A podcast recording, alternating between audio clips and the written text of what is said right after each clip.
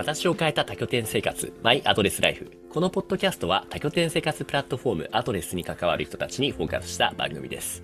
住居や触れ合う人々、普段と違う環境がもたらした暮らしの変化についてインタビュー形式でお話を聞いていきます。今回のゲストはアドレスコーヒー部のつよぽんです。つよぽんよろしくお願いします。よろしくお願いします。いやー、ありがとうございます。今回で3人目のゲストになるんですけれども、準備はよろしいですか？はい。はい。硬いよ。え、え、硬い？なんか今日もね、やりますよ。硬いから。5分でまとめますって言ったら、なんか手元のちょっとそれメモ見せてもらってもいいですか？あはい？あ、これ、これ何？見せるの？あ今ね、ちょっとはい僕だけ見えてるんですけど、ちらもとんでもない量の A4 サイズぐらいの紙にびっしりと紙、もう文字が書いてあって。すごいね。ちょっとそれ5分でまとまります、今日。あ、大丈夫です。はい。では、やっていきましょう。まず最初に、つよぽんのはいアドレス歴、そしてきっかけについて教えてください。えーっと、まずアドレス歴は、えーっと、2021年の2月からなので、えーっと、1年と10ヶ月経ちました。はい。きっかけは、えーっと、直接のきっかけはもうあれですね。あの、その時なんか、毎月5000円オフキャンペーン、最大6ヶ月っていうのをやあ、ってたんですよそん。なやってたん知らなかったな。そう。で、あ、じゃあなんか、お得にちょっと始められそうだし、まあ、試しにやってみようかなっていうことで始めてみたんですよね。ね、なるほど、なるほど。はい。まあ、何でもチャレンジしようみたいな感じで。はいはいはい。え、その時のつよぽんっていうのは、えっ、と、会社員として働きながらで、えっ、と、アドレス使うみたいな感じだったんでしたっけ？あ、いえ、あのーその前に、あの、会社を辞めたので、はいえー、24年と8ヶ月？働いて末に辞めた後だったので、はい。もう別に自由って感じでしたね。すごいですね。で、アドレスを使い始めようって思ったのは、で、じゃあちょっと、はい。次の質問で聞いていきたいのは、アドレスを使う頻度とその使い方についてちょっと聞かせてもらえますか？はい。あの、頻度はですね、まあ、はい休会していない月はほぼ毎日って感じですね。で、まあ、家がまあ名古屋にあるんですけれども、まあ、月にだいたい1日から4日ぐらいしかいなくて、アドレス使ってる月はほぼアドレスみたいな。じゃあ完全にアドレスホッパーを体現したような暮らし方なんですね。そうですね。はい。ちょっとレアキャラ方だと思うんですけども、はい。そんな感じです。今だってどこにいるんですか、今、えーっと、神奈川県の山奥の 清川英邸ってとこですね。ええええええそこは確かヤモリのお手伝い代行してるんですよね。そうですね。はい。その、使い方っていう話でもそうなんですけど、まあ、普通にアドレス会員として、あの、アドレスを使う一方で、まあ、あの、ヤモリ代行のお話があったら、ちょっと割と積極的にそこへ行ったりとかしてますね。ああと、は、あの、僕、コーヒーのイベントとかやってるので、はいあの、コーヒーのイベントここでやりたいとか、はいえーハンドドリップ講習会やりたいってなったら、その場所の周辺、もしくはその場所自体が、まあ、アドレス拠点だったりすることもあるんですけど、まあ、そういうそういう時に使いますね。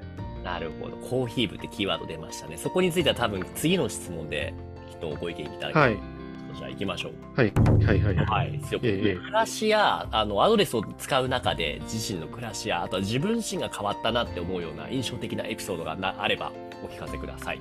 ああ、そうですね。まあ、最初に言うことはちょっと印象的じゃなくて、どっちかっていうとなんか抽象度の高い話になっちゃうんですが、はい。あの、旅先で結構人を媒介にして、あの、自分のことをよく知ることができたなっていうのが実感としてありますね。自分自身のことをよく知るようになった。どう、どういうふうに知るような、な、どう、何がわかるようになったんですか？具体的には。ああ、具体的にですか？まあ、例えば、あのまあ、自分のことって意外と自分ではよく知らない。ものだったりするんですけれども、その他人とお話を、まあ、特にアドレスさんとかとお話をしたり、まあ、それからそのヒーをご馳走しながらお話とかをしていると、はい。あの自分が今までなかった自分の一面みたいなものを知るきっかけになったりすることが多いんですね。えー、何かつよぽんの中で実は自分って思ってるよりも他の人と比べてこうこうこうなんだなって思うところなんかあります？皆さんとね、お話しする中で結構自分は社交的な人間だな、人間なんだなとかね、あの、おもてなし力が高いですよね。僕もちょくちょく清川とか、ヤモリ対抗してるとか遊びに行くと毎回いろいろコーヒーを出してくれて、で、今回はこういう入れ方で作ったコーヒーですとか、これにはこのお菓子がありますとか、いろいろしてくれますよね。はいはいはい。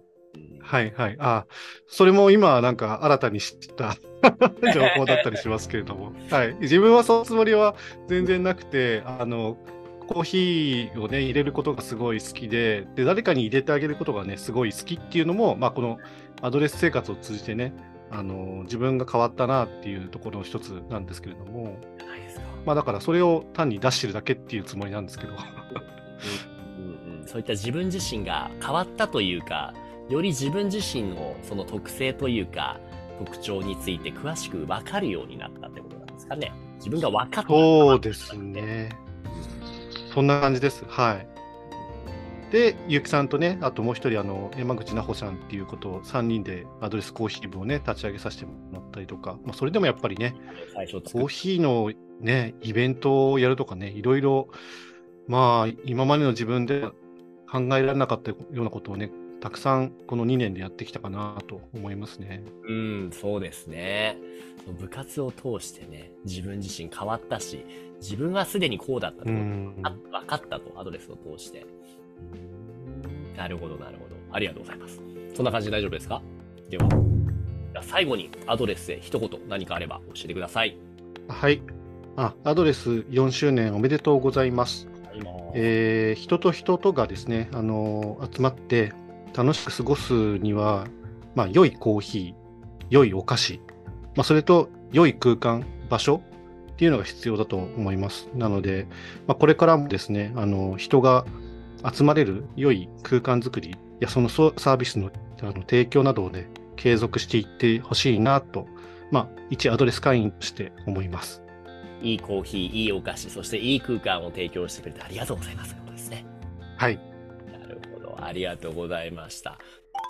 ということでね、今回のゲストは、アドレスコーヒー部のつよぽんでした。つよぽんどうもありがとうございます。